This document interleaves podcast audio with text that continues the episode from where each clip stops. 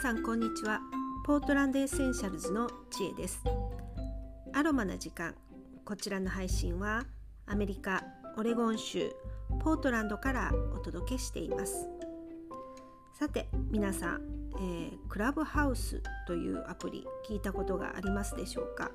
えー、ここ23日ですですね急にあの Facebook とかでみんなが話題にするようになってあのこうすごく盛り上がってるようです。であの今日この話をするのどうしようかなってちょっと迷ったんですがあのっていうのは実はまだ私もクラブハウスを始めてないのであのアカウントは作ったんですがまだ始めてませんなので、えー、中身を詳しく知らないのでどうしようかなってちょっと思ったんですがまあ調べてわかる範囲であのお話ししようかなと思います。であのこのクラブハウスっていうのはあの iPhone だけで使えるあのアプリのようです。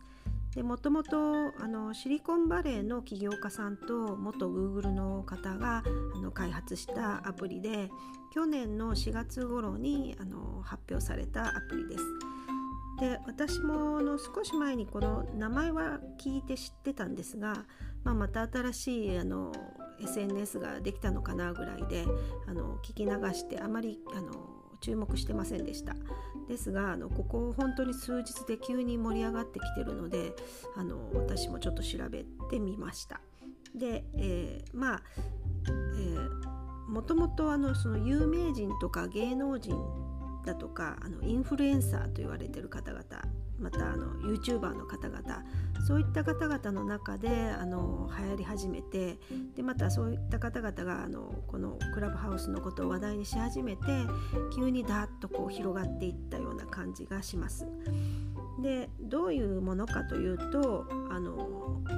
簡単に言うと声だけを使った Twitter みたいな感じかな。えーと、声を使って、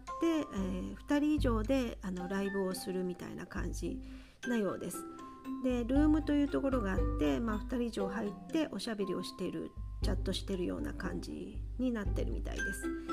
で、えー、特徴としてはあの、まあ、スケジュール表みたいなものもあってあのいついつからこんな話題でお話ししますよみたいなそういうルームを作ってであの会話をしていくという感じみたいです。で、えー、今完全にあの招待制になってるようで2人までしか招待できないようです入った方が誰か2人を招待してまた新規の方が入るという形になっていますで招待以外でしたらあの中に入っている方と電話番号でつながっている方だったらあの入れるようなシステムになってるみたいですだからちょっとこうブランド感があるというかそんな感じであのみんなが入りたいっていう風になってるのかなっていう気はします。であとはあの、まあ、これも同じように今までの SNS と同じように、まあ、ビジネスとして使っていく方が出てくるんじゃないかなっていう感じはしています。えーと、収益化プログラムがちゃんと組み込まれているようなので、えーと例えばこうチップ制投げ銭制みたいなそういうものがあったりとか、えー、チケット制ですねセミナーとかあのコンテンツビジネスをあの売れるようなそんなシステムがあるみたいです。であとはあのサブスクの、えー、機能もあるようです。